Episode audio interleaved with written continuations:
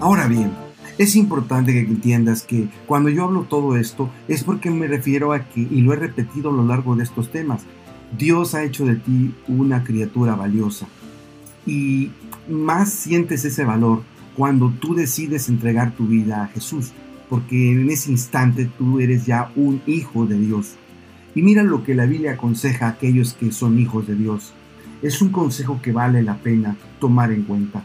El apóstol Pablo en 1 Corintios capítulo 3 versículo 16 y 17 dice lo siguiente, ¿no saben que ustedes son templo de Dios y que el Espíritu de Dios habita en ustedes?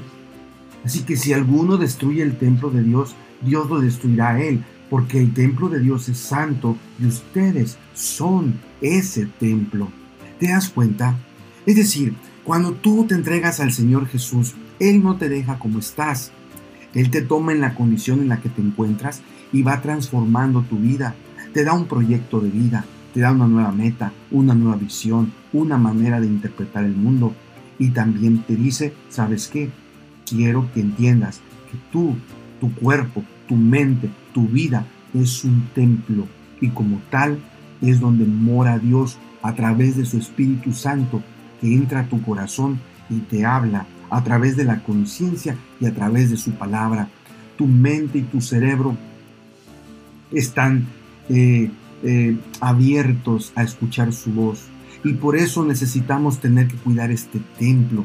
Y cuando lo cuidamos, significa que no, no decidimos no más consumir drogas, no más tomar alcohol, no consumir comidas dañinas o que van a darnos una mala nutrición, porque deseamos tener una mente despejada, un cuerpo saludable para poder servir a Dios, para poder servir al prójimo y para glorificar el nombre de Dios en todo lo que hagamos.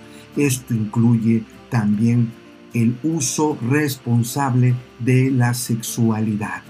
Y aquí quiero entrar a un tema muy importante, porque desgraciadamente a veces uno de los grandes problemas que muchos jóvenes enfrentan es con respecto a cómo usan su cuerpo, sobre todo en el ámbito de la sexualidad.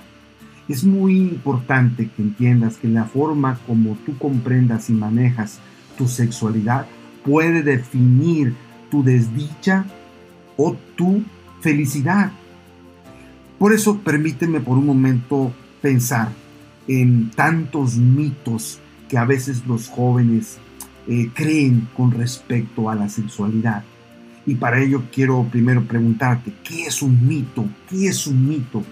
Según el Diccionario General de la Lengua Española, Vox, el mito puede ser definido como la historia imaginaria que altera las, verdad, las verdaderas cualidades de una persona o de una cosa y le da más valor del que tienen en realidad.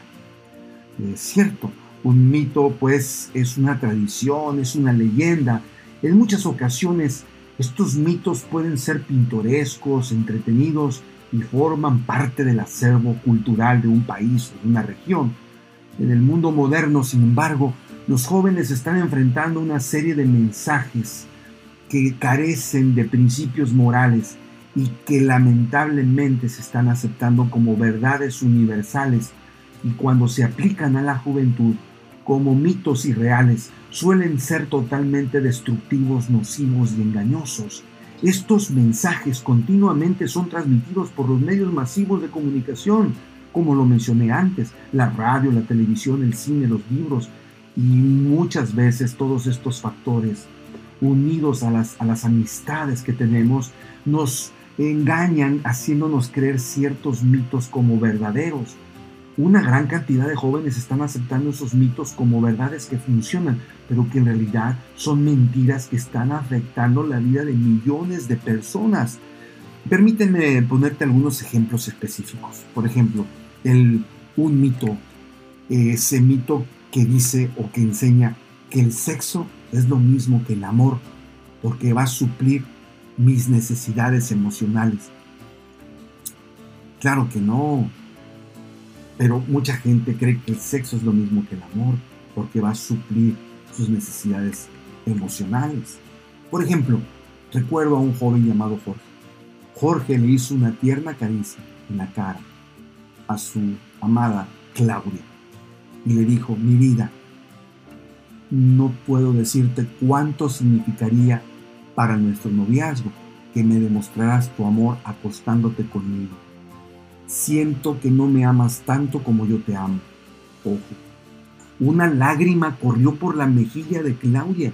Ya no tenía fuerzas para luchar ante la insistencia de su novio. Y ella dijo, está bien. Le contestó con una voz apenas audible, pero sin convencimiento. Dos meses después, cuando ella supo que se había embarazado y se lo confirmó a Jorge, Jorge rompió con ella y al poco tiempo ya tenía otra novia. Claudia, por lo contrario, con esta situación había perdido un año de estudio y ahora ya se constituía en una más de las madres solteras que estaban pasando por una profunda depresión por el desamor y por un futuro incierto. Así que se ha dicho que el hombre da amor para recibir sexo, mientras que la mujer da sexo para recibir amor. Por lo tanto, muchas chicas como Claudia caen víctimas del engaño al confundir sexo con amor. No, joven, no creas este mito, es mentira. El amor ciertamente tiene sexo, pero el sexo está dentro del contexto matrimonial. Me espero hasta cuando me case. ¿Cuántos jóvenes han arruinado su futuro por, no seguir los principios y creer este mito? Hay otro mito que se llama, siempre y cuando te cuides, el sexo está bien y no presenta riesgos. Hoy en día los métodos anticonceptivos son más accesibles que nunca. En las tiendas, en las farmacias existen condones de muchas marcas y ocupan exhibidores y parece que se venden, pero muchos especialistas declaran que los preservativos tienen entre un 15 a 20% de posibilidades de fallar. Un solo error después de varios usos correctos puede transformar la vida de ambos. El daño ocurre en un instante cuando el pensamiento racional es vencido por las pasiones. Déjame ejemplificarlo de esta manera. Si una aerolínea avisara a sus usuarios que tiene un estándar de seguridad del 85% y solo el 15% de sus vuelos se estrellan, ¿Cuántos de ellos se atreverían a comprar un boleto y subirse? Obviamente nadie, ya que tiene que ver con la vida o la muerte. Los embarazos no deseados significan para muchos jóvenes la finalización de sus hermosos sueños y planes del futuro. Recuerda, no hay condón ni cualquier anticonceptivo que te pueda proteger de un corazón quebrantado o de tener ilusiones despedazadas. Como dijo un médico, no le puedes poner un condón a tu conciencia. Así que no aceptes este mito. Acepta la realidad de que nuestro cuerpo es templo del Espíritu Santo